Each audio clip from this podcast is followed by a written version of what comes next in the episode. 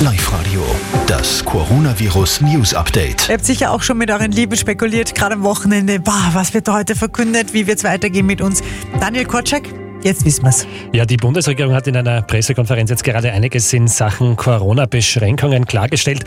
Das Wichtigste, die Ausgangsbeschränkungen bleiben bis Ende April aufrecht und bis mindestens Ende Juni wird es keine Veranstaltungen geben.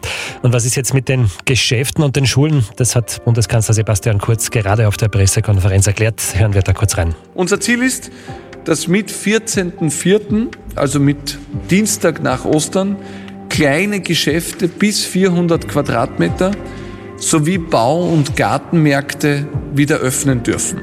Selbstverständlich unter sehr strengen Sicherheitsvorgaben.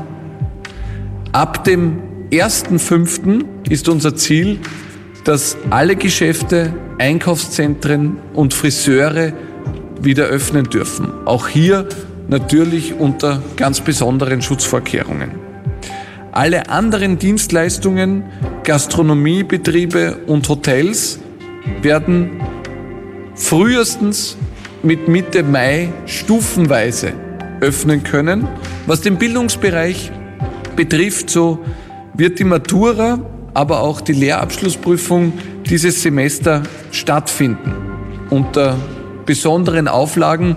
Der Schulbetrieb wird jedenfalls bis Mitte Mai als Homeschooling fortgesetzt werden müssen.